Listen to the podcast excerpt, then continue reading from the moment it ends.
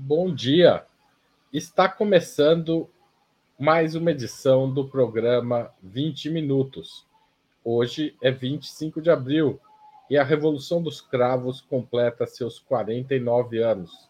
Começava na madrugada do 25 de abril de 1974, uma revolução inspirada pelas ideias socialistas que logrou democratizar Portugal depois do período fascista comandado por Antônio de Oliveira Salazar e nos últimos anos por seu sucessor Marcelo Caetano. A Revolução dos Cravos, que Valério Arcari, nosso entrevistado de hoje, acompanhou de perto, talvez seja parcialmente inspiradora para o momento que estamos vivendo. Por meio dela, Portugal saiu de um labirinto direitista que apostou no atraso econômico, social e político como forma de dominação. O caminho do socialismo foi interrompido por uma série de fatores históricos, mas Portugal tornou-se um espaço democrático onde, mesmo hoje, as forças de esquerda cumprem um papel político relevante e onde a extrema-direita, que está de volta ao cenário, não obteve, pelo menos até agora, o mesmo alcance de seus pares na Itália, França, Reino Unido e Espanha. E o Brasil? As condições históricas são absolutamente diferentes. Não estamos saindo derrotados de uma guerra colonial, não contamos com setores progressistas expressivos nas Forças Armadas e não há mais a União Soviética. Mas o Brasil tem também o desafio de sair do labirinto reacionário, do qual Bolsonaro é só uma liderança, é só uma não é só uma liderança, mas também uma expressão. Se Portugal conseguiu se livrar do salazarismo, conseguirá o Brasil escapar do, bolsonar, do bolsonarismo para construir um país socialmente mais justo e democrático? Como já anunciei, o convidado de hoje é o historiador e militante político Valério Arcari. Valério está lançando pela Usina Editorial o livro O Labirinto, o Labirinto Reacionário e vamos falar, claro, também sobre esta sua produção.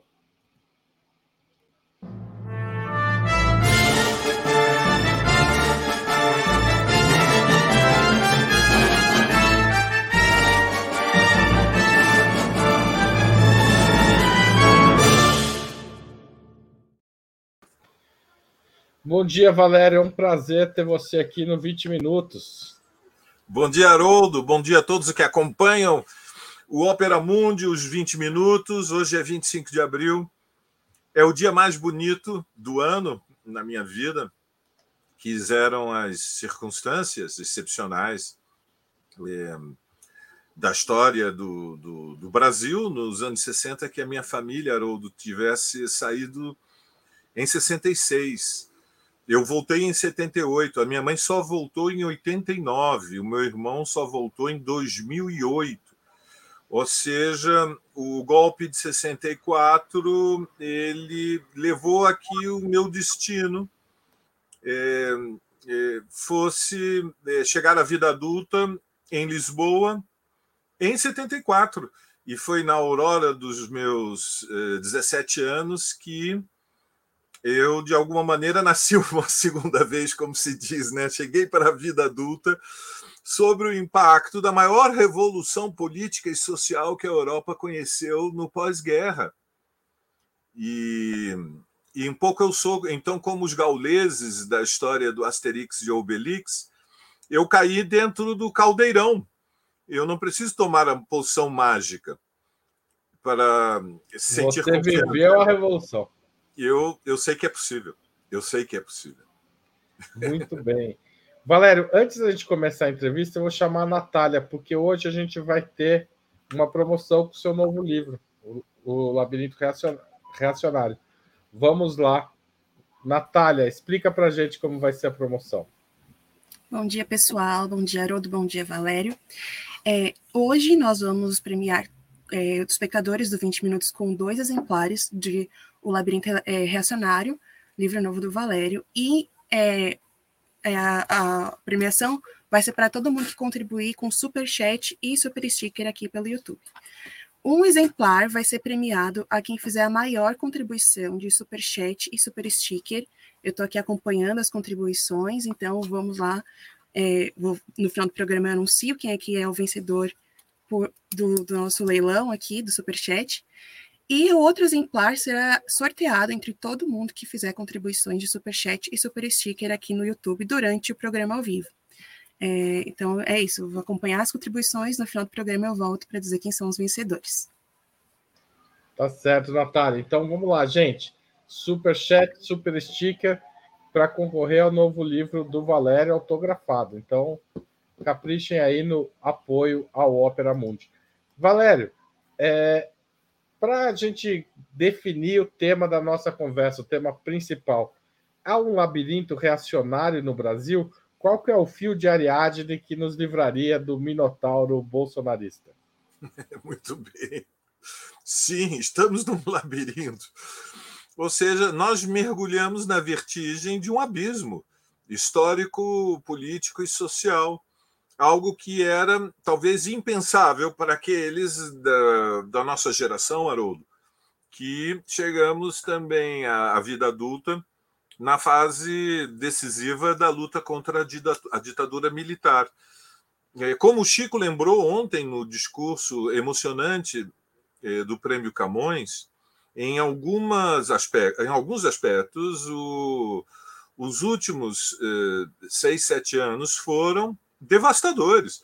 Ou seja, nós vimos, em primeiro lugar, em 2015, e, depois ainda numa onda mais elevada em 2016, a classe dominante é, conseguiu colocar em movimento é, setores de massas como nós não, não tínhamos acompanhado desde o fim da ditadura. Lembrou um pouco aquele momento é, de ruptura prévio ao golpe de Estado.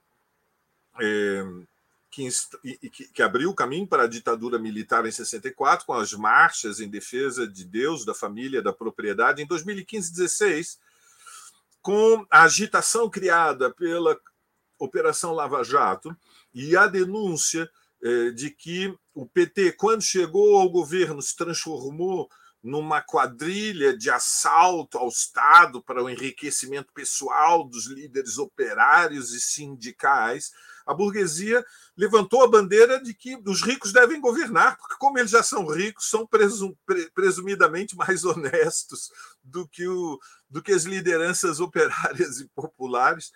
E o fato é que alguns milhões foram às ruas.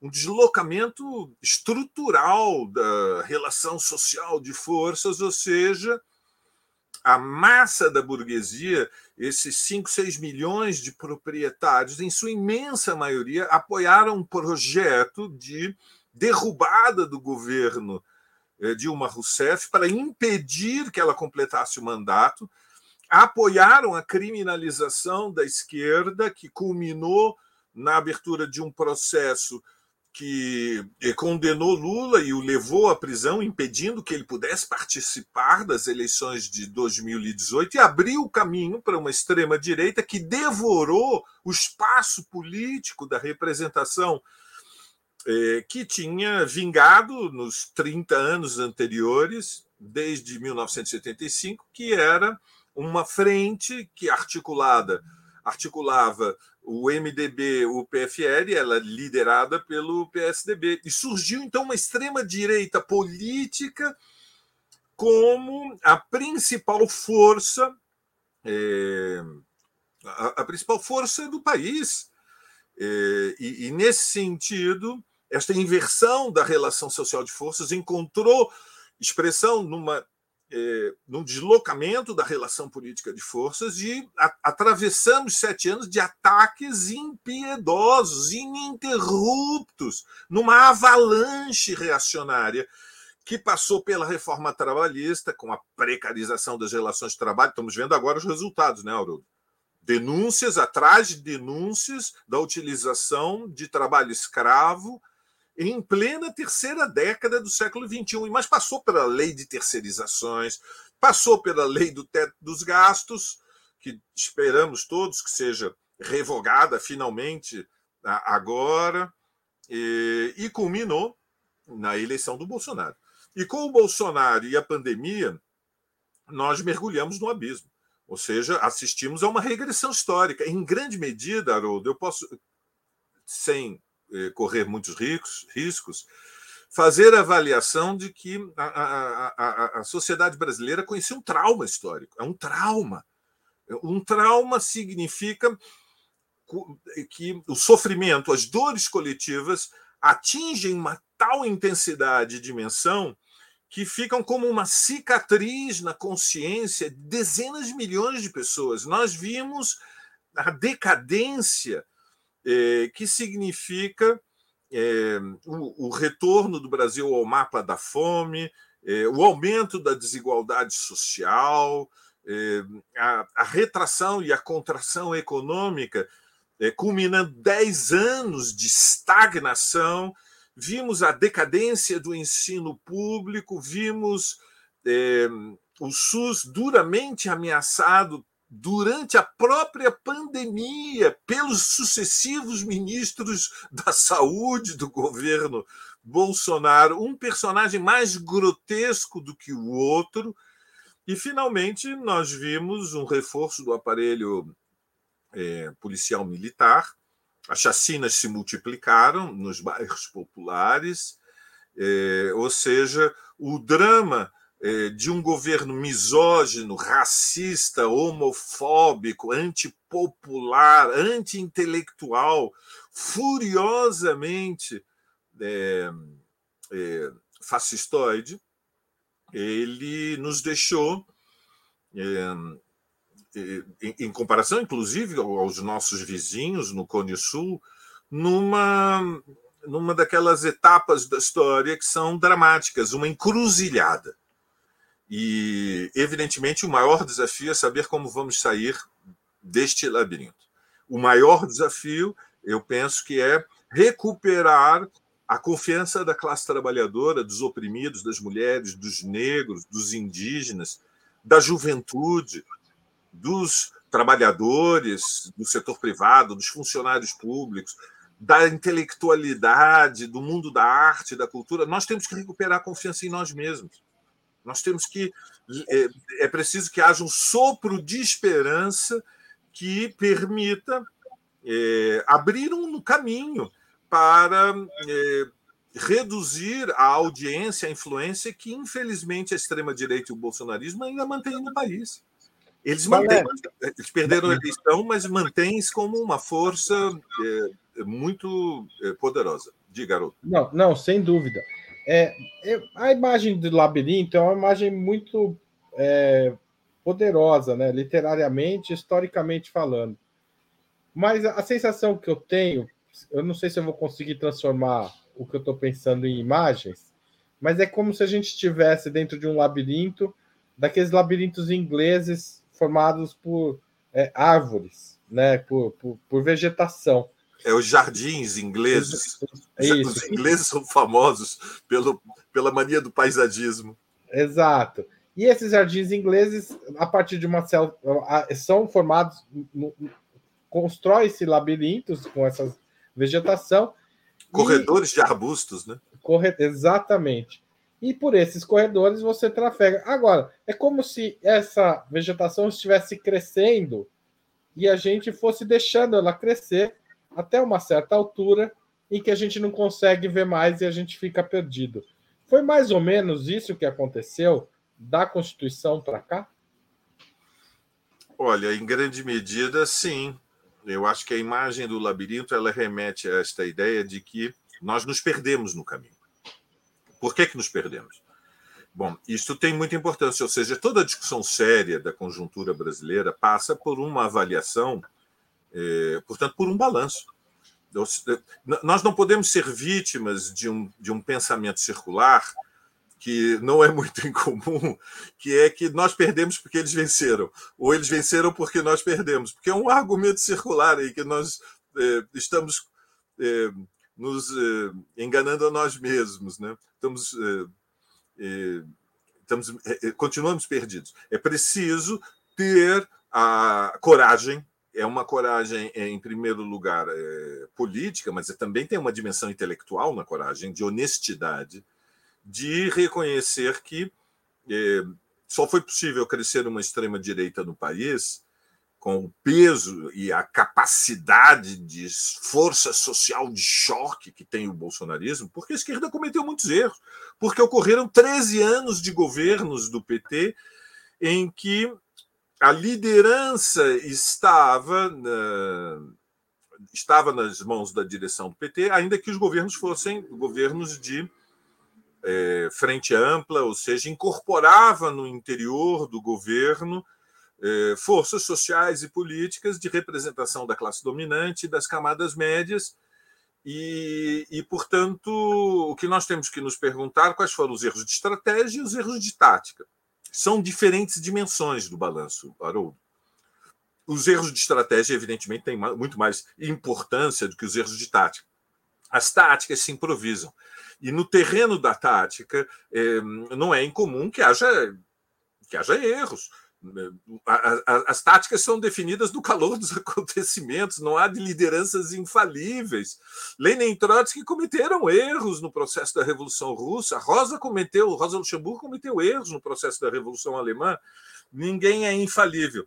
Mas os erros de estratégia, estes são é, numa, é, numa outra proporção. Então, a questão grande, a questão macro, a questão de fundo é a seguinte, Haroldo a pergunta que nós temos que nos colocar é, é, é esta: é possível, num país como o Brasil, está na periferia do capitalismo, na periferia tem uma inserção especial, evidentemente, porque ao sul do Equador, o Brasil é o maior parque industrial do planeta, é o maior mercado de consumidores duráveis e semiduráveis do planeta, é um país que tem é, dimensões continentais, é, é o país que tem maiores responsabilidades na Amazônia, é, somos uma sociedade com 200 milhões de habitantes, enfim, temos uma inserção especial, mas estamos na periferia. É possível, portanto, é possível que num país com estas características, que é, tem uma história fundamentalmente definida pelo peso de 350 anos de escravidão, ou seja, é a nossa peculiaridade. É diferente do Cone Sul, é diferente da Argentina, do Uruguai e do Chile. São 300 anos de escravidão indígena e negra. E, portanto, aqui se criou uma sociedade que tem que é peculiar, e a principal peculiaridade é a extrema desigualdade social. É aquilo que a geração marxista anterior à minha definiu como as condições da superexploração, ou seja, existe uma classe trabalhadora de tal porte que foi possível para os capitalistas brasileiros eh, acelerarem o movimento de rotação do capital. Não sei se eh, a, a, a, metáfora é apropriada, mas é como se nós tivéssemos um sistema circulatório, eh, imaginando o Brasil como um corpo humano, no qual o coração está bombando, mas está bombando num ritmo hiperacelerado de hiperventilação. Então, é, é quase como se nós fôssemos uma anomalia. Ou seja, entre os países periféricos que, é, que completaram a, a transição do mundo agrário para o mundo urbano, o Brasil preservou o arcaísmo retrógrado, reacionário, de relações de superexploração. Então, é possível neste país através de concertações, negociações, pactos com frações da classe dominante umas contra as outras, é possível reduzir a desigualdade social? É possível imaginar uma sociedade um pouco mais justa, uma sociedade que garanta uma escola pública de qualidade para os filhos de todas as classes. É possível imaginar um sistema de saúde que seja universal e ofereça a segurança para os idosos de todas as classes sociais. E o que nós observamos é que, mesmo 35 anos depois do final da ditadura, Haroldo, 35 anos, o Brasil é uma sociedade fraturada. Fraturada, dividida. A classe dominante e as camadas médias mais prósperas têm a sua escola, têm o seu sistema privado de saúde. A massa do povo é que está na escala da escola pública, está no SUS.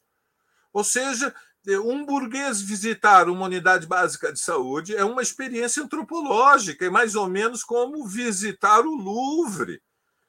É, uma, é algo extraordinário. Muitos só conheceram o sistema público de saúde com a vacinação contra a Covid, nunca tinham se aproximado. Mas eu vou fazer uma pequena. Na verdade, o sistema de saúde trabalha também para essas pessoas. É que elas não sabiam disso, né? Porque toda a saúde pública, vacinação, distribuição de remédios, etc., é como se muitas dessas pessoas não se dessem conta de que havia um sistema público operando. É uma ignorância sobre o funcionamento do sistema público mais do que não participar dele. Ela também é beneficiada dele, né? Desculpa claro, te é beneficiada. Sim, há ignorância nas camadas médias. A burguesia sabe perfeitamente o que está fazendo. Ela, ela é a favor da mercantilização da saúde, é a favor da mercantilização da educação, é a favor da mercantilização dos transportes, é a favor da mercantilização da água. Haroldo, a água. Se der, eles vendem o ar também, viu, Valério? é uma coisa espantosa o grau de selvageria que tem o capitalismo periférico brasileiro. Então, a aposta dos governos do PT foi que era possível chegar a um acordo, que era possível, é, ainda que de forma muito lenta e gradual, ir transformando. E as pequenas vitórias que foram obtidas alimentaram essa expectativa. É, por, um, por mais de uma década, porque ocorreram pequenas vitórias. Ou seja, é, eu sou um marxista revolucionário, você sabe, eu sou herdeiro de uma tradição inspirada na, na corrente liderada por Leon Trotsky, Portanto, eu faço parte daquilo que, em geral, eh, se denomina eh, como a esquerda radical. Mas isso não me impede de, de reconhecer que um programa de assistência social como o Bolsa Família permitiu, num, numa longa duração, foi um processo que consumiu 15 anos, mas erradicou transitoriamente a fome no Brasil. Erradicou, transitoriamente. Depois nós vimos que tudo que foi conquistado muito lentamente ao longo de 13 anos, se perdeu de forma vertiginosa ao longo dos últimos 5, 6 anos. Tudo que nós tínhamos agarrado. Eh, o Bolsa Família, a expansão da universidade pública, dos institutos federais, os programas de vacinação. Eh, salário mínimo. O, o aumento do salário mínimo acima da inflação, a redução do desemprego abaixo de 5% a redução da desigualdade social, pelo menos entre aqueles que viviam do trabalho. Tudo se perdeu vertiginosamente em cinco anos.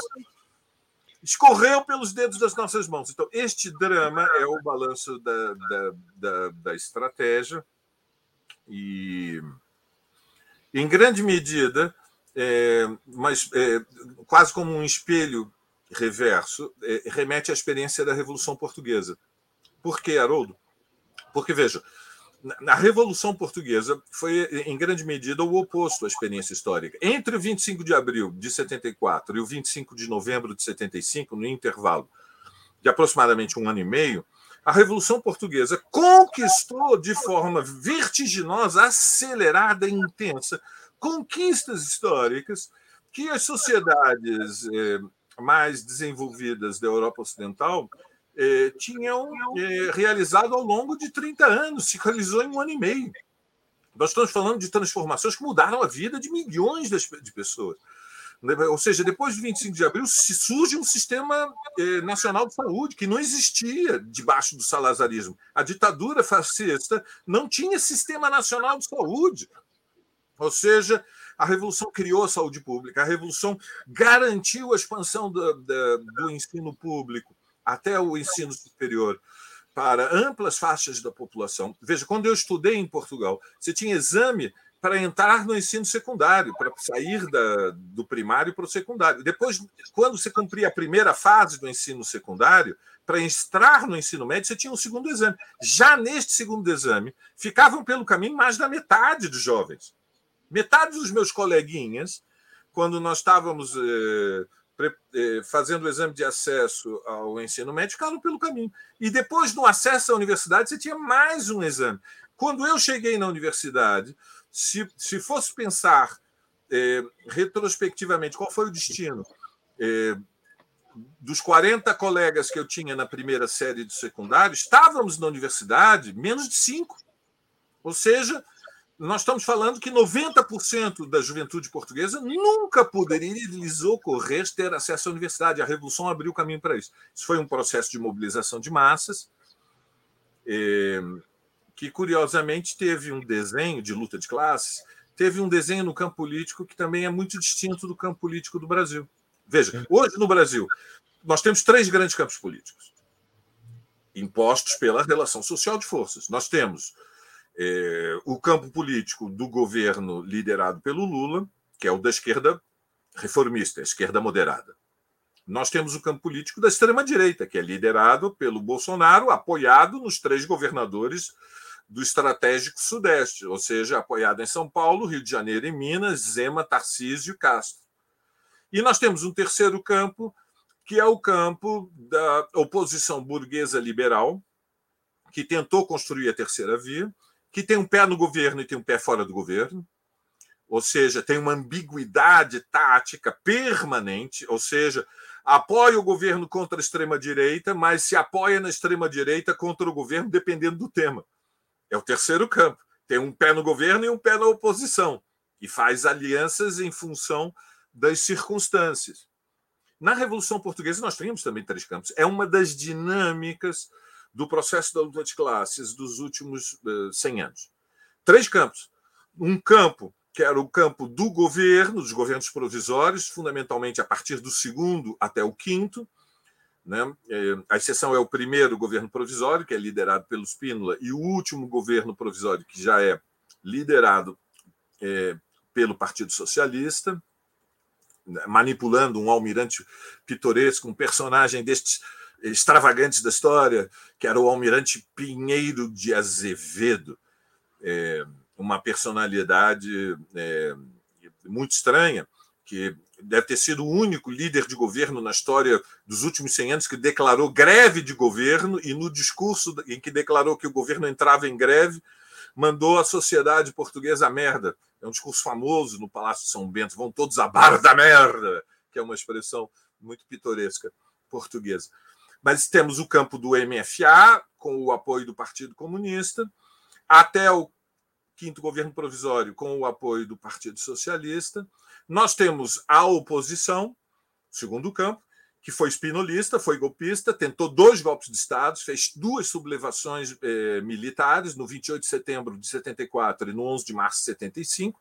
E nós temos um terceiro campo, que é o da esquerda anticapitalista, que tinha força política e social minoritária, mas era um terceiro campo que se apoiava fundamentalmente na experiência de democracia direta, de ação direta, de mobilização de massas, com as comissões de trabalhadores, com as assembleias né, nas empresas. Lembremos que o processo revolucionário, depois do fracasso da segunda tentativa de golpe do 11 de março, Haroldo, mais de 60% de, da capacidade produtiva estava concentrado nas mãos do Estado, ou seja, os sete grupos capitalistas mais poderosos do país eles foram nacionalizados sem indenização. Nós estamos falando de um país que, no Alentejo, as, as, sete, oito famílias mais poderosas latifundiárias fugiram do país e os latifúndios foram ocupados pela massa dos camponeses sem terra que constituíram unidades coletivas de produção, cooperativas socialistas. Então, o, o campo do, do MFA e com o apoio do Partido Comunista ele buscava garantir primeiro a consolidação do regime democrático e, em segundo lugar, é, a independência das colônias. Angola cumpria um papel chave no processo, ou seja, a estratégia do MFA e do Partido Comunista tinha como um dos seus centros garantir que eh, a UNITA não venceria a guerra civil em Angola. A UNITA era um, uma milícia eh, apoiada pela África do Sul, apoiada pelos Estados Unidos, e, e o MPLA era a organização é, independentista, o Movimento de Libertação Nacional, que realmente tinha um compromisso com a independência do país. Então, a aposta era garantir a independência de Angola e iniciar transformações estruturais para reduzir a desigualdade. O campo golpista queria recuperar o Estado para as mãos dos grandes capitalistas, e o campo revolucionário sonhava com uma revolução socialista, sonhava com a ideia de iniciar uma transição anticapitalista.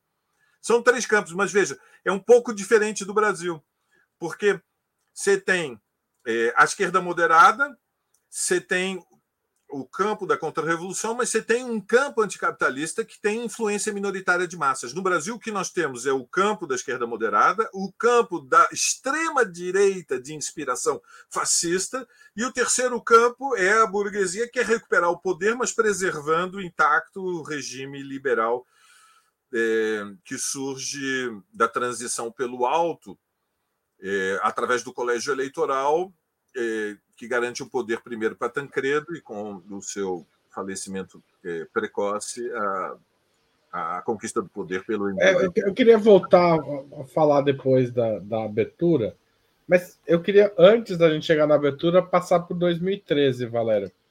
Porque em 2013, retomando uma frase que foi dita já sobre 1968, se dizia, é, parecia que uma parte da esquerda achava que era possível assaltar o céu.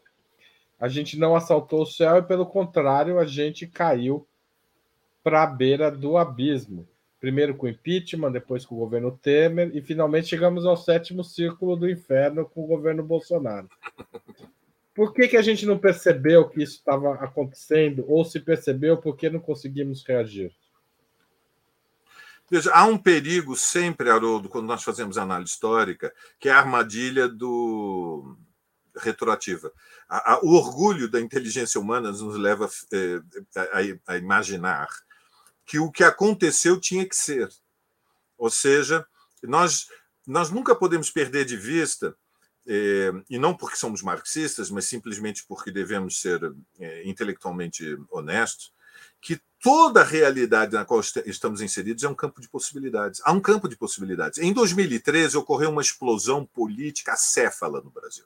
A cefalia significa que classes, frações de classe colocaram em movimento é, sem um projeto claro, como é sempre na história, de resto, você sabe, as massas não saem às ruas com um projeto de estratégia de como deverá ser a sociedade no futuro.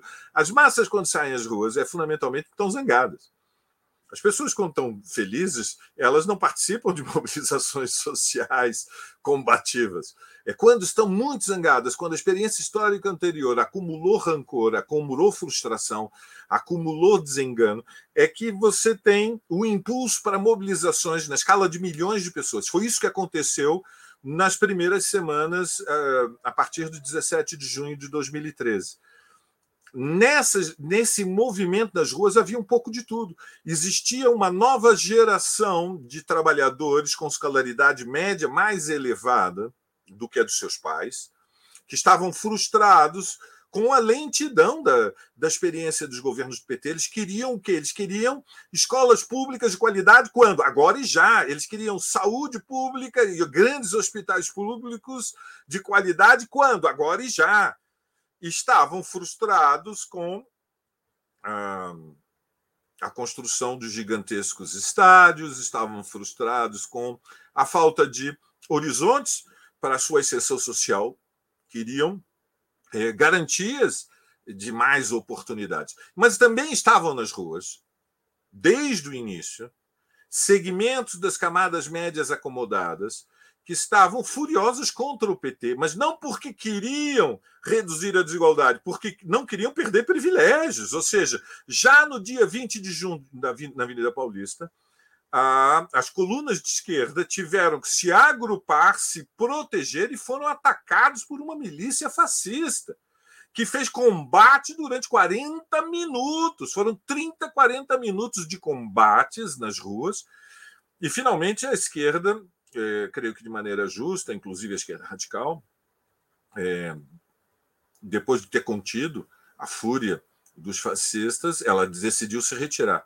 Ou seja, nas ruas de, em junho existia um pouco de tudo. Existia os, o movimento LGBTQIA, eh, defendendo as suas reivindicações contra os pastores evangélicos homofóbicos. Existia o um movimento feminista defendendo as suas bandeiras, ou seja, a luta por salários iguais para trabalho igual, a luta pela ampliação do acesso às creches, mas também a luta pela descriminalização eh, do aborto. Você tinha a juventude estudantil eh, reivindicando uma inserção profissional, uma saída profissional, uma expectativa de ter uma, uma vida melhor do que a dos seus pais, mas tinha os setores acomodados. Quem são os setores acomodados? São aqueles que querem menos impostos. Estavam zangados com os governos do PT por causa do crescimento da carga fiscal, estavam zangados porque eh, ocorreu nesse intervalo entre 2003 e 2013, nesses 10 anos, uma inflação nos serviços que fez com que a vida dos realmente muito ricos, dos setores acomodados, ficasse um pouco mais difícil. O trabalho doméstico ficou mais caro, é, a saúde privada ficou mais cara, a educação privada ficou mais cara. E, e portanto, é, os cálculos de inflação eles, é, eles não revelavam plenamente que é, os setores médios mais é, privilegiados e, e, e, naturalmente, os capitalistas estavam é, estavam perdendo privilégio. Inclusive, não somente do ponto de vista econômico-social, mas do ponto de vista político-social e ideológico, se nós quisermos. Porque, veja, na luta de classes, as amplas massas não se movimentam só porque elas querem comida. As pessoas querem comida, mas, como diziam os, os cantores da nossa juventude, os titãs, elas querem comida, diversão e arte, ou seja, as pessoas querem tudo. Com toda razão, as pessoas querem ser felizes, querem mais. Isso significa, em primeiro lugar, o reconhecimento da dignidade da sua existência. E uma das transformações que ocorreu ao longo destes dez anos, que nós devemos ser honestos também reconhecer, é que o governo Lula, os dois primeiros mandatos do governo Lula e os mandatos da Dilma, elas foram um período histórico na qual a dignidade da condição operária e popular foi respeitada. E isto tem sentido simbólico na disputa eh, pelo poder no Brasil. Ou seja, nós somos um país fraturado também racialmente. Brutalmente fraturado. Nós somos uma África do Sul no continente latino-americano. Haroldo. Isso significa que a nossa classe dominante é branca mas ela é realmente branca, branco, branco a brasileira, como disse o Chico. Nós todos nas nossas famílias temos apagada a memória é, daqueles ancestrais nossos que eram negros e indígenas. É, mas o fato é que a, da classe dominante, quem são os grandes capitalistas negros brasileiros? Isso isso não existe no Brasil. Isso pode existir de forma muito minoritária nos Estados Unidos. No Brasil não existe. Mesmo nas camadas médias, Haroldo, a presença é, negra é muito pequena. Então, há um sentido simbólico de disputa também na sociedade brasileira, que é a recuperação da dignidade, dos direitos da maioria feminina do país.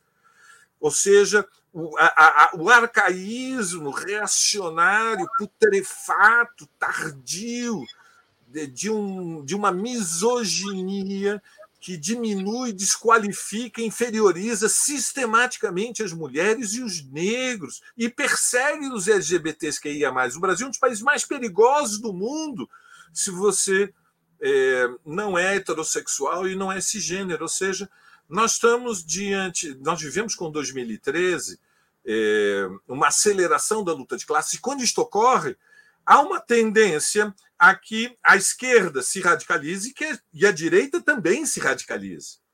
O que aconteceu, entretanto, no, país, e nisso temos que ser rigorosos, é que avolumou na extrema-direita um peso econômico e social tão imenso, é tão gigantesco, que a esquerda radical, embora tenha crescido um pouquinho, fica quase invisível. Fica quase invisível. Agora, eu creio que, para terminar, Adolfo, seria é, injusto, é, imprudente, concluir que há um fio de continuidade ininterrupto entre junho de 2013 e as mobilizações que prepararam a derrubada, o golpismo contra a Dilma Rousseff em 2015-16. É muito mais complicado. Há elementos de continuidade, mas há muitos elementos de ruptura e descontinuidade. Eu diria que o que prevaleceu não foi continuidade, foi descontinuidade. Ou seja, o drama histórico nosso é que a partir de é, 2015, por eh, o, pelo impacto também eh, do que foram as decisões do início do quarto mandato da Dilma. Vamos lembrar, Dilma, apesar de toda a comoção de 2013, venceu as eleições, derrotou Aécio Neves em 2014. Então, as circunstâncias que favoreceram o golpe em 2016 foram construídas em 2015. E em 2015, a questão central foi a escolha pelo ajuste fiscal é, suicida, né, um, um ajuste fiscal é, glacial, para congelar a economia brasileira, obedecendo ao ultimátum da classe dominante, que era necessário, inadiável, incontornável, um choque tremendo para reduzir de forma vertiginosa a inflação. Bom, isso teve consequências. Ou seja, num país como o Brasil, o Brasil não é a Suíça, Haroldo. O Brasil não é a Noruega, o Brasil não é sequer a Bélgica.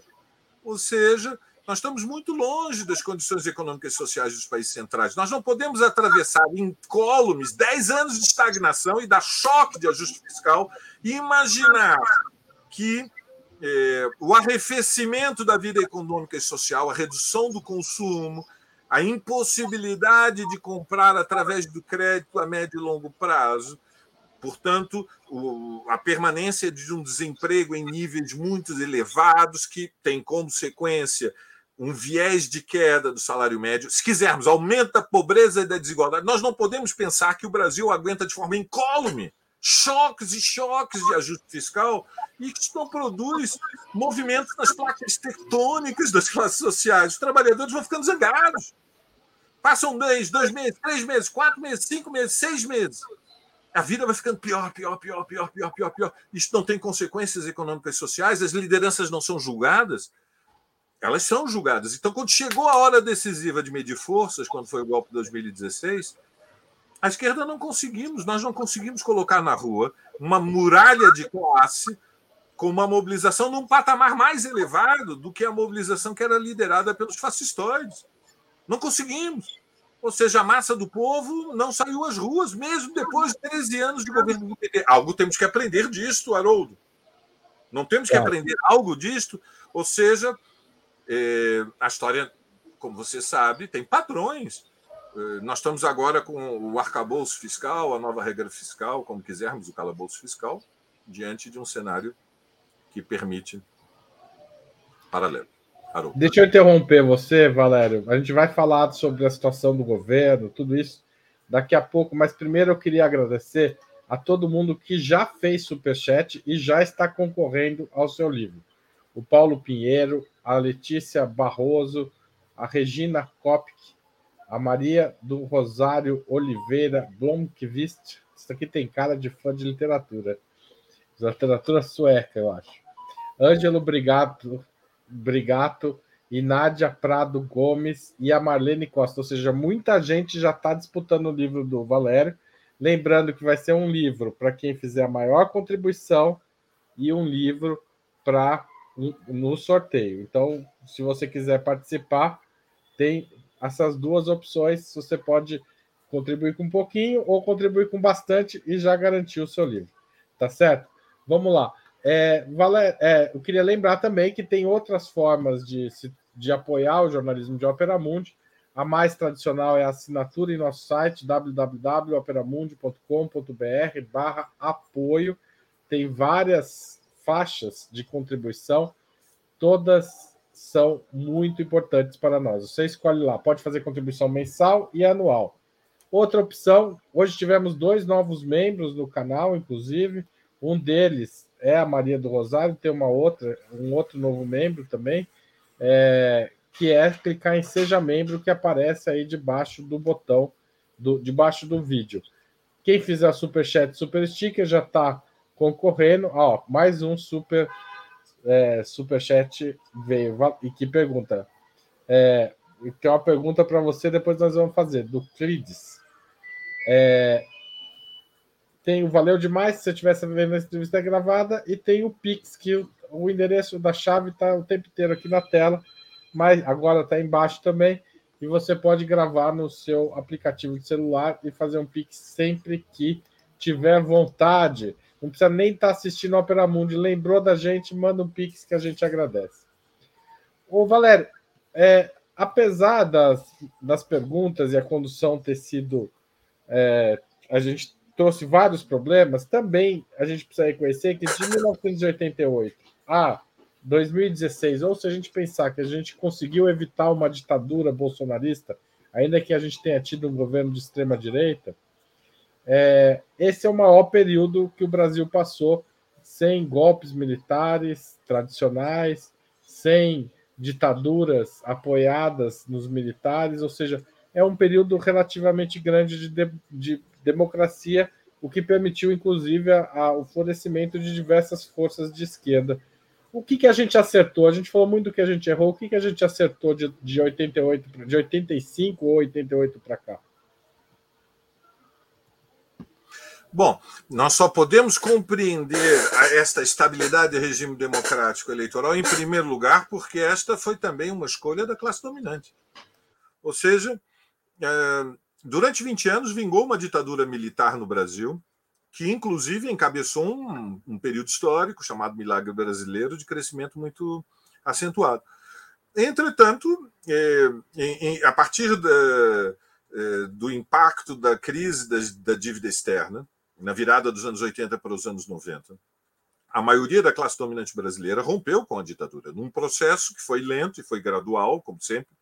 O Brasil é um país em que a dinâmica dos acontecimentos é mais lenta e gradual do que na Argentina, e eh, se afastou do regime ditatorial, fez a opção estratégica por um regime democrático eleitoral, porque compreendeu que o caminho, que o Brasil caminhava na direção de uma revolução. Ou seja, eh, o perigo da revolução e, e, uma revolução que iria muito além somente de derrubar a ditadura. Nós temos que lembrar que em 79 ocorreu o triunfo da revolução na Nicarágua contra a ditadura de Somoza. Nós temos que lembrar que em 82 na Argentina colapsou o regime da ditadura militar depois da aventura militar nas Malvinas. Nós temos, portanto, um contexto latino-americano em que o perigo de revoluções democráticas com milhões de pessoas engajadas nas ruas, catapultando a autoridade política e moral da esquerda, era real e imediato perigo real imediato não é perigo em abstrato, é perigo inserido na conjuntura do, dos tempos acelerados dos meses ou de poucos anos. E, portanto, a classe dominante brasileira fez uma escolha estratégica, ela se preparou, ela se planejou para é, garantir a estabilidade de um regime democrático eleitoral, e este movimento começou por frações internas à própria ditadura. Lembramos que Geisel teve que derrubar Silvio Frota, que era contra o movimento de negociação é, inspirado por Geisel e por Golbery. Então, por que, que nós temos um, um regime democrático liberal longevo? Porque, em primeiro, por vários fatores, é um é um, é um grande tema, Haroldo, a tua pergunta, uma pergunta quase de natureza histórica, social, política, estratégica. Né?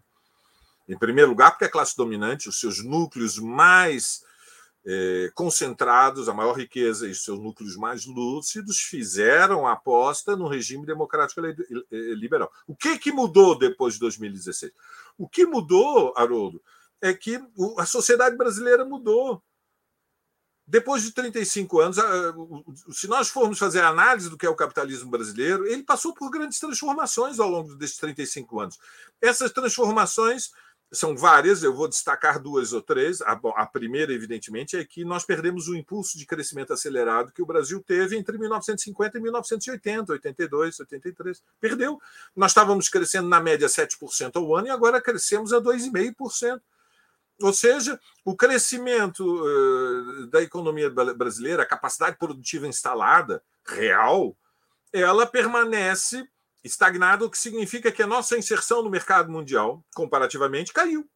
Então, isto é uma grande transformação. Somos uma sociedade de eh, estagnada. Segundo elemento é que dentro, digamos, o desenho das classes se alterou. O agronegócio tem um peso gigantesco dentro da classe dominante brasileira hoje, que não tinha 35, 40 anos atrás, e girou para a extrema-direita. Ou seja, o agronegócio não era, não é que ele não era hostil ao governo Bolsonaro, ele apoiava o governo Bolsonaro, apoiou o golpismo.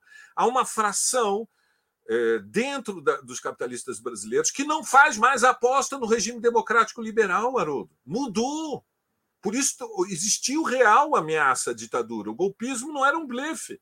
Repito, o golpismo Bolsonaro se enganam aqueles da esquerda brasileira que pensaram que era um blefe. Não passou no laboratório da história esta hipótese. Sejamos honestos. Tem discussões que se encerram. Acabou. Eram golpistas.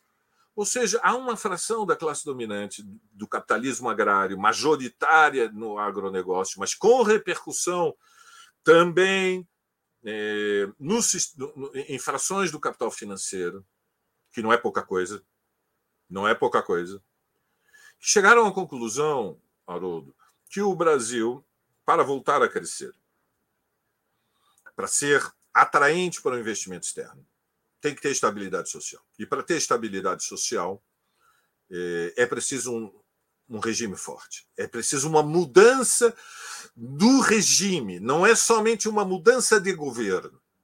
É uma mudança de regime. Significa que é preciso reduzir o papel do judiciário, reduzir o papel do parlamento e, fundamentalmente, atacar as liberdades democráticas que permitem a existência de um MST, que permitem a existência de algumas centenas, não são mil, mas algumas centenas de sindicatos combativos, que é preciso atacar as liberdades democráticas que eh, garantem que haja um movimento negro, um movimento feminista, um movimento estudantil, um movimento de mulheres, um movimento ambiental. A querem atacar as liberdades democráticas.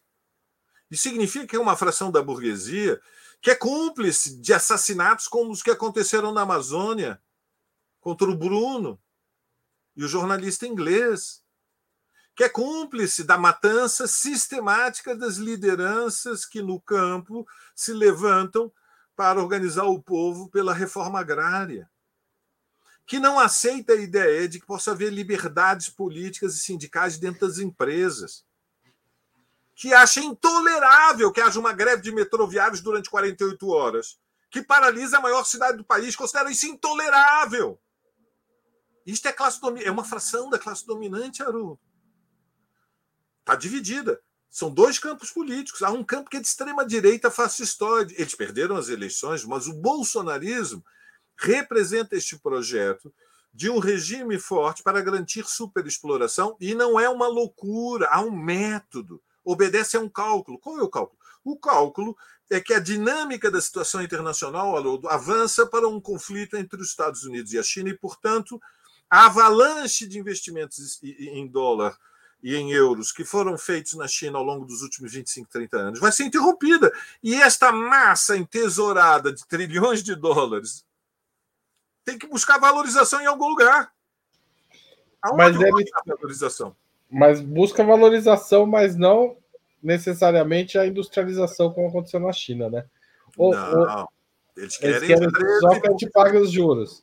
Eles o... querem os títulos da dívida do Campos Neto. O Campos Neto é o, o menino preferido do investimento externo no Brasil. Querem comprar títulos da dívida. A gente está chegando deitado. Daqui a pouco vai ter outra reunião do Copom e o Campos Neto vai aumentar de novo os juros sem mexer no número. Porque a inflação está em queda e os juros ficam mantidos, o que significa que a gente está pagando cada vez mais Juros reais real mais, alto. mais alto. Então, na verdade, a gente tinha que noticiar isso. O Campos Neto volta a aumentar a taxa de juro real. Né? Claro. Era, essa que devia ser o anúncio. O, o, mas eu não quero puxar demais para a economia, porque nesta madrugada o STF decidiu pela aceitar os inquéritos contra os 100 primeiros bolsonaristas participantes da intentona do dia 8 de janeiro. Nessa madrugada, eles votaram 8 a 2 foi o resultado. É, Valério, essa decisão do STF ajuda a gente a achar, a, faz parte da saída do labirinto ou é apenas um pequeno passo? Ela nos ajuda, evidentemente, é uma medida progressiva. que merece o nosso apoio. Ou seja, eh, a, a, mão não pode tremer diante dos fascistas quando eles eh, organizam uma semi-insurreição para a tomada do poder. É um projeto, evidentemente, é, insano, ou seja, um cálculo político é, por trás do 8 de janeiro delirante, descolado da realidade. Mas é parte da luta política e social nós aproveitarmos as condições abertas pelos erros dos inimigos de classe. Os inimigos erram, não somos só nós que, nós, que erramos, felizmente. Eles erram. Eles fizeram um cálculo equivocado vamos dizer com todas as letras, e se precipitaram uma fração entre eles, é, numa aventura golpista, e agora é, tem que ser reprimidos. A mão não pode tremer, ou é preciso colocar na cadeia os 100, e é preciso ter a coragem jurídico-política de atingir o Bolsonaro, porque é impensável o 8 de janeiro sem a cumplicidade do Bolsonaro. Mas um minutinho, um minutinho. Quem foi que não reconheceu o resultado eleitoral? Quem passou meses denunciando a lisura das urnas eletrônicas? Quem é, passou o pano para é, as colunas de caminhoneiros que as centenas é, paralisaram a, a, a, circulação de mercadorias no, no Brasil depois das eleições? Quem apoiou as concentrações golpistas na porta dos quartéis do Exército. Todos os dias, durante meses, diziam intervenção militar, deem o golpe, nós estamos aqui, nós vamos segui-lo. Aquilo é uma fúria política, é uma fidelização que nem torcida de futebol tem. Acampados dia e noite em frente dos quartéis do Exército, pedindo golpe de Estado. Nunca foi visto no mundo nada parecido com isso. Haroldo, qual é o país do mundo? Eu não conheço. Qual foi o processo histórico em que fascistas foram para a porta dos quartéis dia e noite, noite de Natal, noite de fim de ano, no aniversário, mijando em banheiros químicos, semanas após semanas, e pedindo golpe de Estado. Quando? Agora, já. É uma, algo inacreditável. Com a tolerância do alto comando das Forças Armadas, há um elemento carnavalesco em tudo isso, porque vocês estão vendo aqui as faixas, estão vendo as, as, as palavras de ordem. É simplesmente espantoso, inacreditável, assombroso.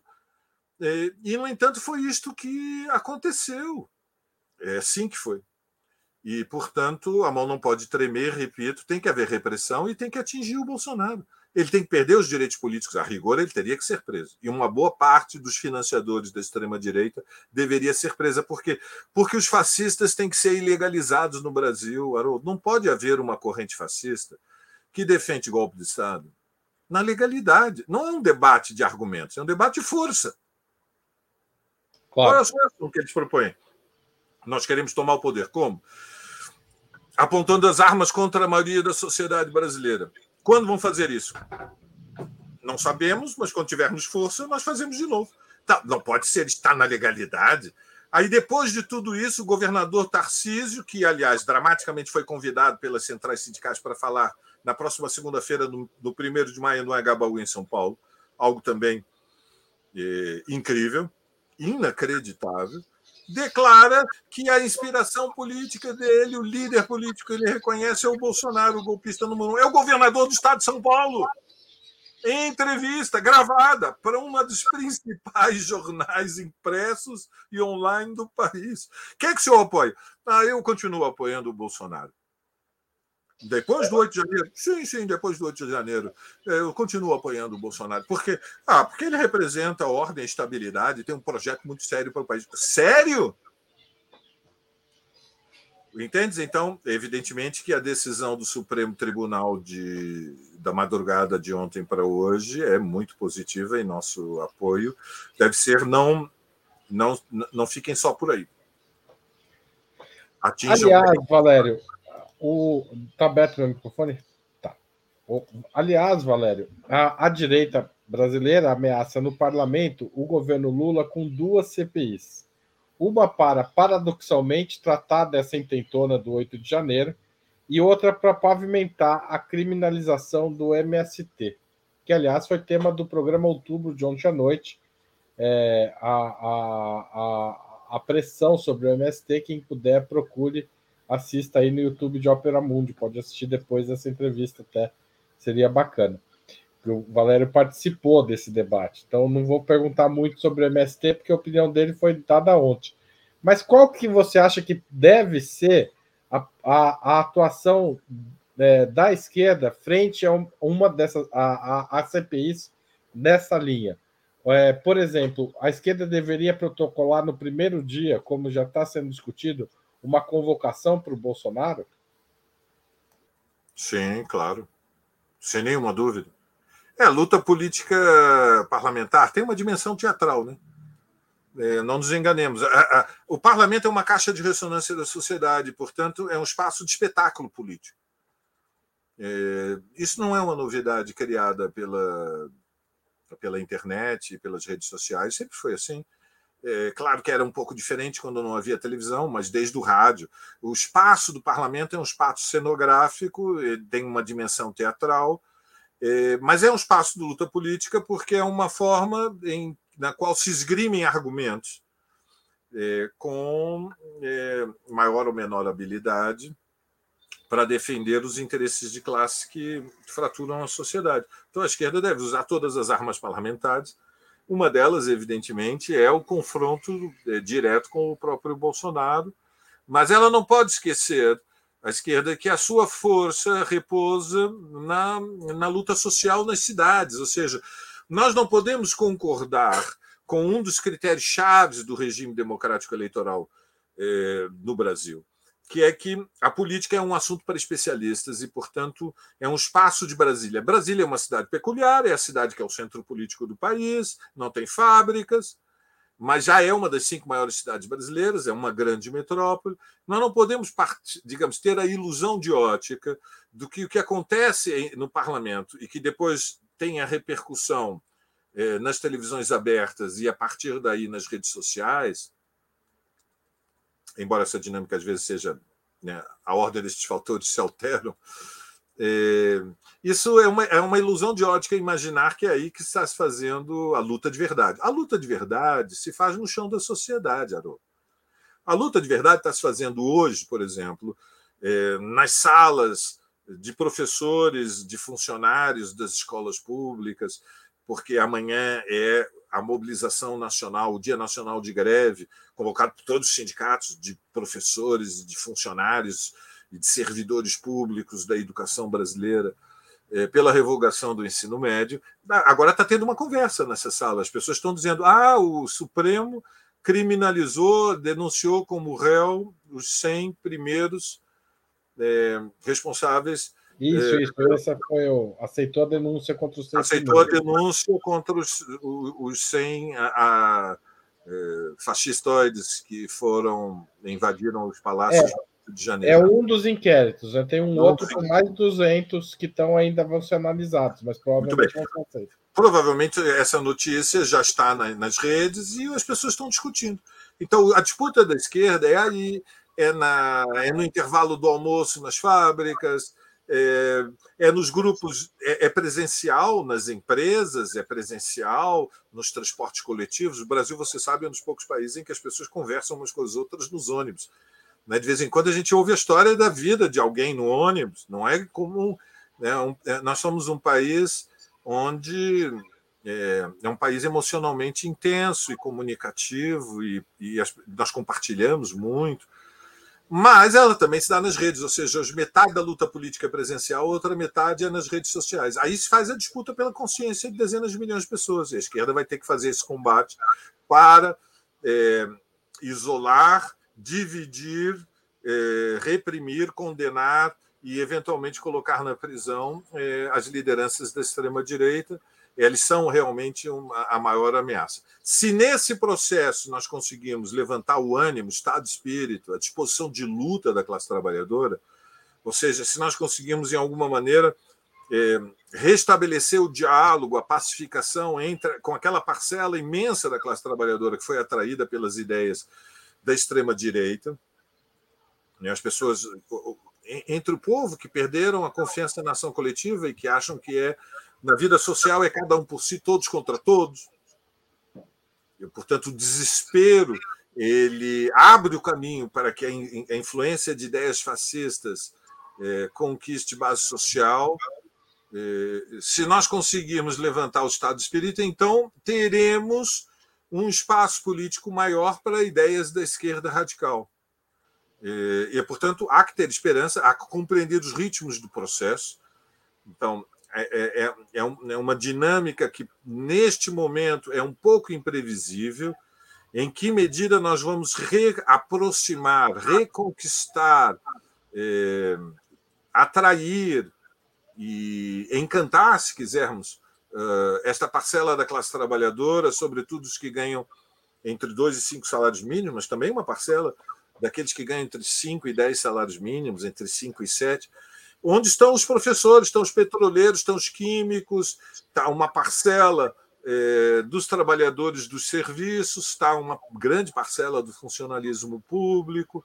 Nós temos que reunificar a classe trabalhadora com a massa do povo pobre brasileiro, porque este bloco social é que pode oferecer é, garantias para é, o apoio a medidas como o aumento do salário mínimo, garantia para apoios para medidas como obras públicas e em grandes investimentos para a redução do desemprego.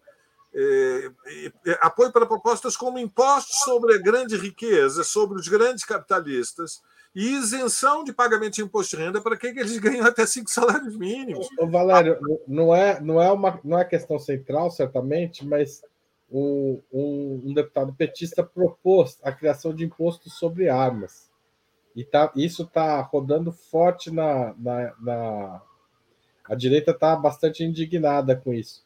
Um imposto anual de 20% sobre, sobre qualquer arma que você tem em casa.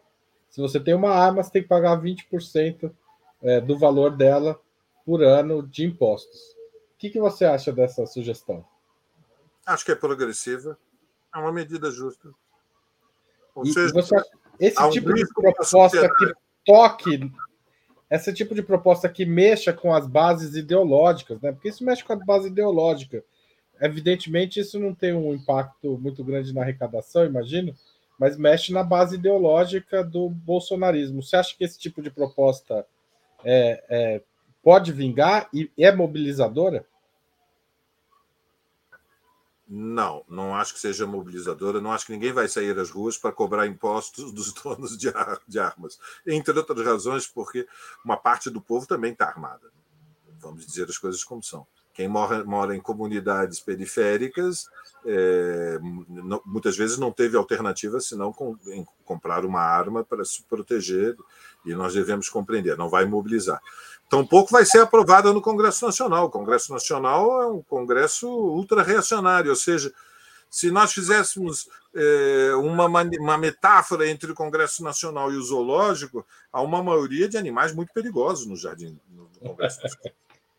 Ou seja, há uma representação desproporcionalmente grande dos interesses dos realmente muito ricos. Você tem, aparentemente, você tem a bancada do Arthur Lira. Vamos ser honestos, o Arthur Lira não tem esta liderança. Ele é simplesmente um, um personagem arrastado pelo turbilhão da história. Você tem a bancada dos banqueiros, você tem a bancada do latifúndio, você tem a bancada do grande comércio, você tem a bancada industrial, você tem a bancada da, das frações burguesas mais poderosas que se expressam através de partidos que, na sua maioria, são partidos imaginários, são partidos de aluguel, são nomes de fantasia. O princípio ativo, fazendo a metáfora com os remédios, é está oculto. É um nome de fantasia, um nome comercial. Então, partidos como é, União Brasil, isso é um nome comercial.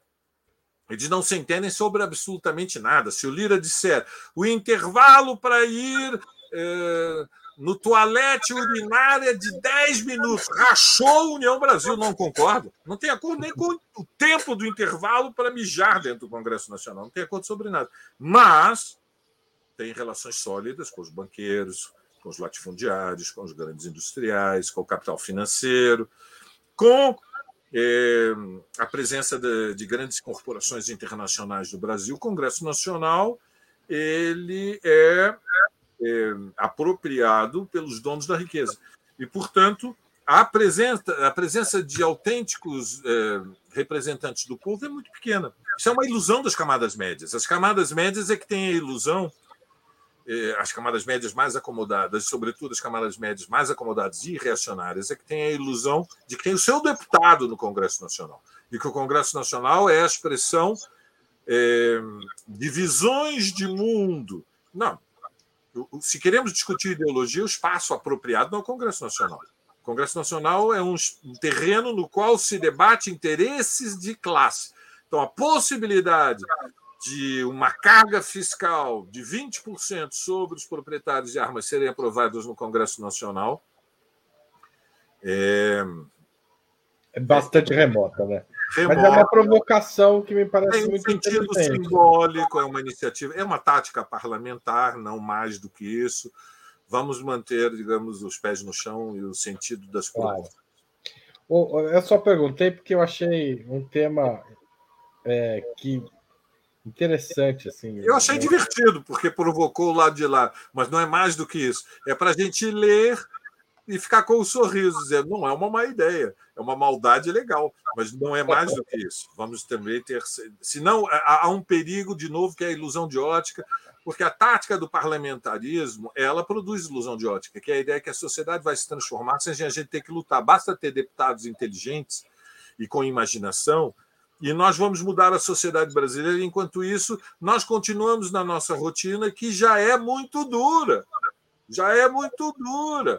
Não é simples a vida para a imensa maioria do nosso povo. Dormem pouco, comem mal, e, portanto, estão sempre em graus variados de aflição e sofrimento físico e psíquico. Além disso, vem a esquerda radical e diz: além disso, a gente tem que se organizar, lutar, ir na reunião, tem a manifestação, tem que falar com os colegas, tem que divulgar e compartilhar as ideias de esquerda, tem que fazer, tem que fazer, tem que fazer. E o cara diz: espera um minutinho, me dá um sossego. Será que o deputado não pode fazer tudo isso aí por mim, não? Então, aqui é um elemento que é a ilusão de ótica do parlamentarismo, do regime democrático eleitoral, que é a ideia de que a política é para os especialistas, Haroldo. A política é para os profissionais. Não. A política é um assunto para todos nós. No Brasil, por exemplo, nós todos assimilamos, hoje em dia, é, homens e mulheres, todos, que o futebol é um assunto para todos. Nós todos temos opinião sobre quem deve ser o técnico do nosso clube, ou se não temos sobre isso, temos sobre quem devem ser os jogadores. Se não temos sobre os jogadores, temos sobre qual é a tática em campo. A brincadeira é: esse é um país que tem 150 milhões, 160 milhões de adultos e 160 milhões de técnicos de futebol. Sei lá, desconta 30%. Ainda assim, tem 120 milhões. Bom, o tema é que nós precisamos que a política deixe de ser um tema, um assunto para especialistas e passe a ser parte da cultura popular. E o Labirinto Reacionário é um livro de textos curtos, são capítulos de duas ou três páginas, pessoal. Não é um texto, não é um livro, não é uma tese acadêmica, não é um livro que foi escrito é, para que o meu irmão mais novo leia e diz: Nossa, como meu, como o Valério é inteligente, mas isso daqui é muito chato, eu não vou conseguir ler. Não é isso. É um livro de eh, polêmica política. É um livro sobre os destinos da nação brasileira. Acessível, foi escrito pensando num trabalhador que tem escolaridade eh, pequena, mas que é inteligente, politicamente interessado. Portanto, é um livro escrito para as massas populares, não é escrito para os meus, eh, meus colegas da universidade. É, é, uma, é um instrumento de luta. Eu, eu penso, eu, eu, eu vou ser mais, não quero ser pomposo. É, eu, eu tenho a esperança de que ele seja útil como uma ferramenta, Haroldo. Muita esperança. Tá certo. Gente, quem. eu tinha um monte de pergunta aqui para o Valério que vai ficar para outro dia. Quem sabe no outubro eu faço, Valério. Mas é, eu, a gente sempre termina o programa pedindo indicação de filme e livro sua. Eu vou fazer isso, mas lembrando as pessoas que essa é a última chance para elas participarem do sorteio do livro do Valério fazendo super chat ou mandando super sticker, tá certo? Então, se você ainda não mandou, que é o livro autografado pelo Valério, a gente está agora na reta final do programa. Façam isso. Quando acabar a indicação dele, a gente vai fazer o sorteio. Valério, é, que livro você gostaria de indicar, além do seu, que o lançamento é dia 27 de abril, é isso? Fala do lançamento antes. Eu tenho um lançamento 27 de abril no Rio de Janeiro, ali perto da Cinelândia. É, Quinta-feira, agora às 18 horas, é, mas é no Rio de Janeiro, lá no centro da cidade, no Espaço Resistência, na 13 de maio. E livro, e portanto apareçam, quem quiser aparecer, venha lá no Rio, que nós estamos ali bem no centro, depois dá para tomar um chopp e, se possível, como vou no Rio, uma empadinha de camarão, que são melhores que em São Paulo. Então, quinta-feira, agora, depois de amanhã, às 18 horas, na Avenida 13 de Maio, Espaço Resistência. Bem pertinho ali da Cinelândia, ao lado do metrô. Quinta-feira, deixa eu escrever aqui no chat, porque teve gente que reclamou. 27 de abril, 18 a 21 horas no espaço Resistência, Avenida 13 de Maio. Você sabe que eu estou aqui na 13 de Maio, mas em São Paulo, né? Claro. Tá 2405, Rio de Janeiro. Bom, gente, estou colocando aí no chat o endereço do lançamento do livro do Valério no Rio. Valério, que livro, além do seu, você gostaria de indicar para os nossos espectadores?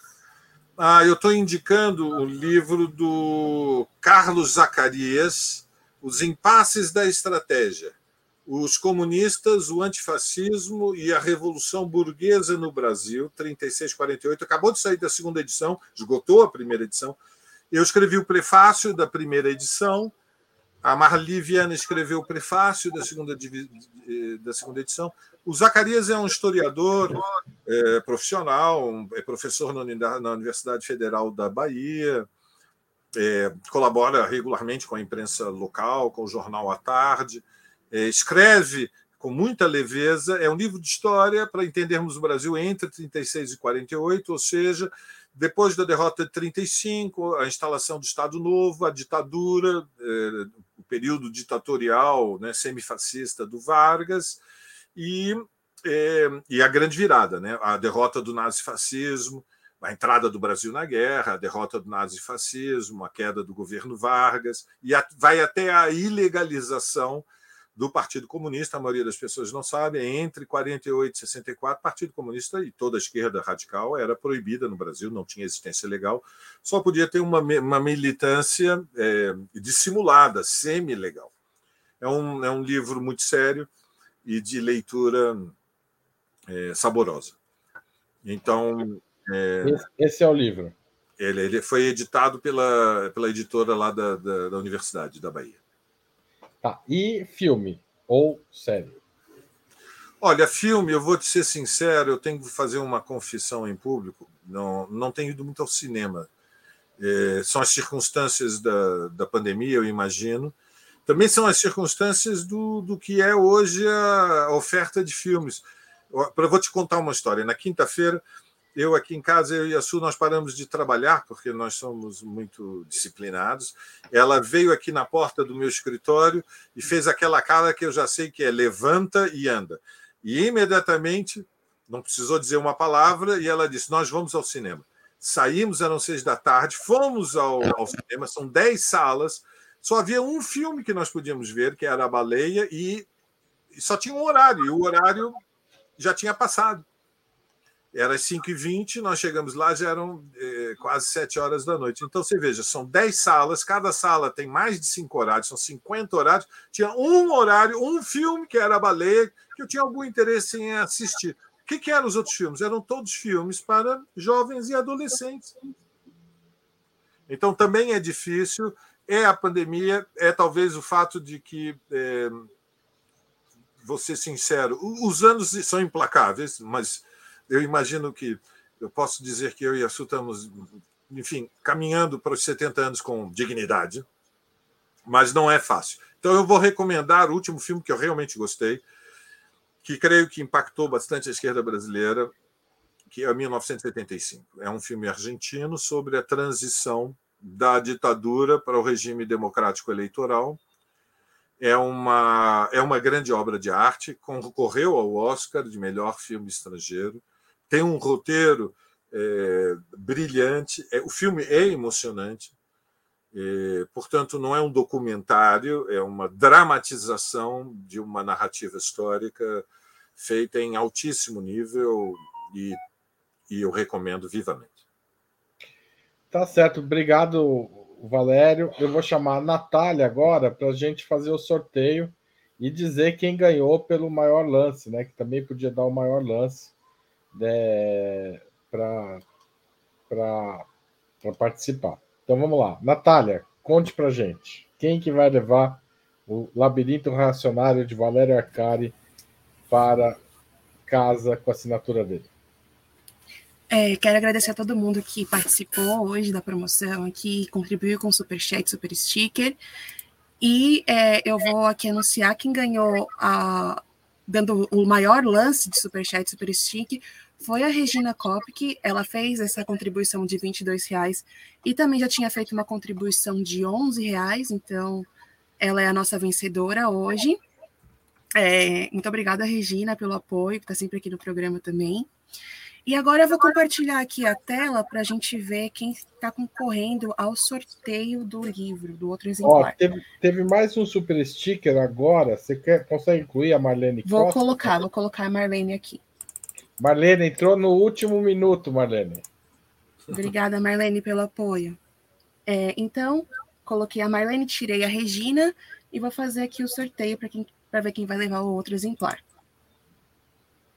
Paulo Pinheiro foi o vencedor do segundo exemplar, então eu agradeço a todo mundo que contribuiu e peço à Regina e ao Paulo que entrem em contato conosco pelo e-mail que vou deixar aqui na tela, que é comercial@operamundi.com.br, para a gente poder enviar os livros para vocês. Obrigada.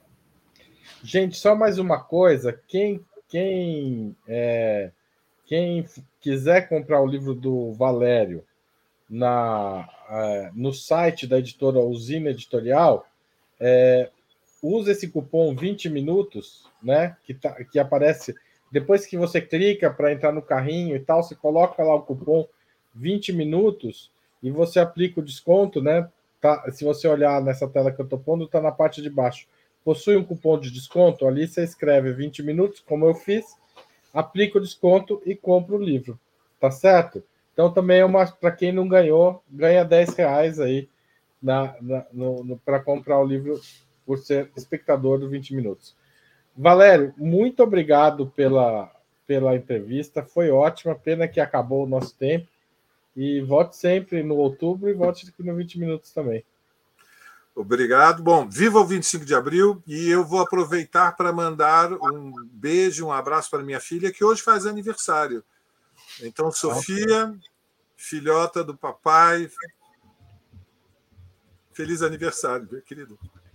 Que legal. Viva o 25 Parabéns. de abril. Parabéns para a Sofia, viva o 25 de abril e obrigado a todo mundo que participou, debateu, mandou superchat, mandou é, perguntas. Foi muito bacana essa conversa. Um grande abraço e até mais. Tchau, tchau. Tchau, tchau.